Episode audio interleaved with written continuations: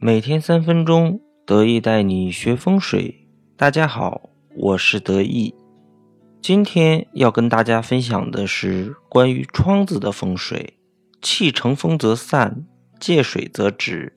古人聚之，使其不散，故谓之风水。这句话是风水大师郭璞对风水的总结，也是目前每个风水流派都比较认可的对风水的定义。那么风水的关键在于什么？也就是聚气。懂了如何聚气，也就是掌握了开启美好生活的一把钥匙。家居风水中的气从何而来呢？在现代住宅中，无非就是门与窗了。关于门的风水的重要性，在之前的节目中是不止一次讲过的，但往往人们忽略了窗子的重要性。现在的高层住宅往往接受不到地脉产生的地气，而只能接收到从窗口进来的天气，所以窗子就成了住所中最大的纳气口。如果设置不当，就会影响到整个家庭的运程。首先来说呢，避免窗户过大或过小，是整个房间纳气平衡的关键。窗户过大，甚至整面墙都是落地窗，则纳气太过。以至于室内阳气过盛，不利于房宅的气场稳定，肯定是违反风水中藏风聚气的基本原则。同样的，如果窗户大小虽然合适，但开窗太多，也会造成纳气不稳，整个居室气场扰动的情况，无法藏风聚气。针对这个情况呢，得以建议用百叶窗或者窗帘来弥补窗户过大所带来的问题。反过来说。如果窗户过小，则屋内纳气又明显不足，采光呢也会受到影响，形式上人们会感到压抑，形如禁闭。这样的困局呢，直接会影响到全家人的状态，进而影响到家人运程的走势。所以，如果能改动的话，则要把窗户开得大一些；如果不能，那么就要考虑在室内增加人造的光源。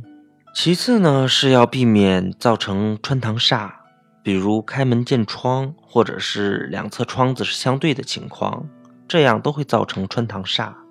我们刚讲过，门与窗都是气口，如果大门与窗相对，或者是那种通透的户型，两侧窗户相对，就形成了散气的格局。我们经常说的不聚财、散财的格局就是这样的。好的气场刚进来，就从对面出去了。所以留不住财，而化解方法呢，最好是设置屏风、门帘，又或是窗帘形成隔挡，也可以养阳性的植物置于窗台，既美观又能起到很好的旺财效果。再有呢，我们经常说门代表家人的嘴巴，而窗子呢代表的是家人的眼睛。如果窗子外面有凶煞，像角煞、火刑煞正对窗户，窗前是正在施工的工地等。那么家里人的眼睛可能就不会太好，而化解方法呢，也是在窗口处摆放貔貅或者是乌龟来抵挡。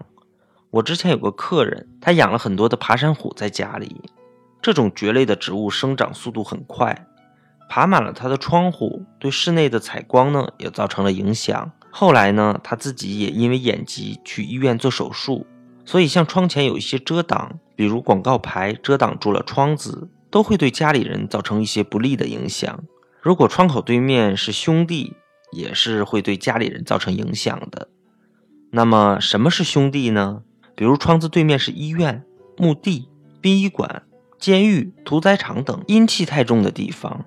如果窗口正对着这些阴气重的地方，就会让阴气进入室内，对居住在这里的人呢，就有着很多不利的影响。化解方面呢，只能调节室内的阳气。悬挂铜钱来驱散阴气，这样的房间呢，就不要养鱼或者是阴性的植物了，很容易聚阴而生暗味。最后有一点，大家一定是要注意的，是家里不要摆设那种单扇的很大的落地窗。如果窗子比门大，家里的小孩呢，则会不服管教。如果已经有了这种问题，可以把大窗子分成几块儿。那么关于窗子的风水呢，得意今天就跟大家分享到这里。